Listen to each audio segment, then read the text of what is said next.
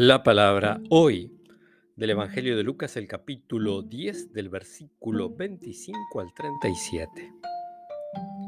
Un doctor de la ley se levantó y le preguntó a Jesús para ponerlo a prueba. Maestro, ¿qué tengo que hacer para heredar la vida eterna? Jesús le preguntó a su vez, ¿qué está escrito en la ley? ¿Qué lees en ella?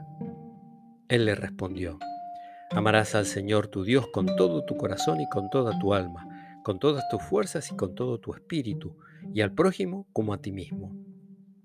Has respondido exactamente, le dijo Jesús, obra así y alcanzarás la vida. Pero el doctor de la ley, para justificar su intervención, le hizo otra pregunta. ¿Y quién es mi prójimo? Jesús volvió a tomar la palabra y le respondió. Un hombre bajaba de Jerusalén a Jericó y cayó en manos de unos ladrones, que lo despojaron de todo hirieron y se fueron, dejándolo medio muerto. Casualmente bajaba por el mismo camino un sacerdote. Lo vio y siguió de largo. También pasó por allí un levita, lo vio y siguió su camino. Pero un samaritano que viajaba por allí, al pasar junto a él, lo vio y se conmovió. Entonces se acercó, vendó sus heridas cubriéndolas con aceite y vino Después lo puso sobre su propia montura, lo condujo a un albergue y se encargó de cuidarlo.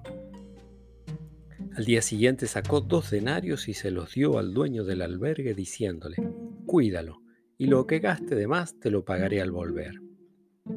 ¿Cuál de las tres te parece que se partó como prójimo del hombre asaltado por los ladrones? El que tuvo compasión de él, le respondió el doctor. Y Jesús le dijo, Ve y procede tú de la misma manera. Palabra del Señor.